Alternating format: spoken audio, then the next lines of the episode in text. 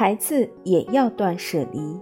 十六，给孩子一个可以集中注意力的空间。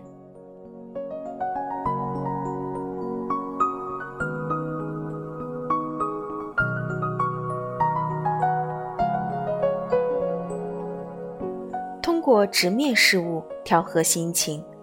断舍离的这种思维，不可能在盲目的生活当中自然成型。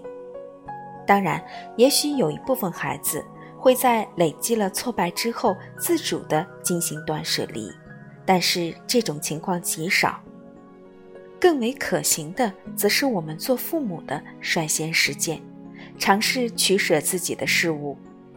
家中有形物品的减少，孩子能察觉到。尽管我们无法准确限定孩子尝试断舍离的时间，但是父母自身和家庭环境的变化都会将信号传递给孩子。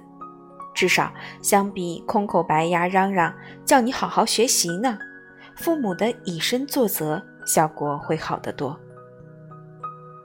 一种是充斥着废品和垃圾的空间，一种则是井井有条、四周全是心爱之物的环境。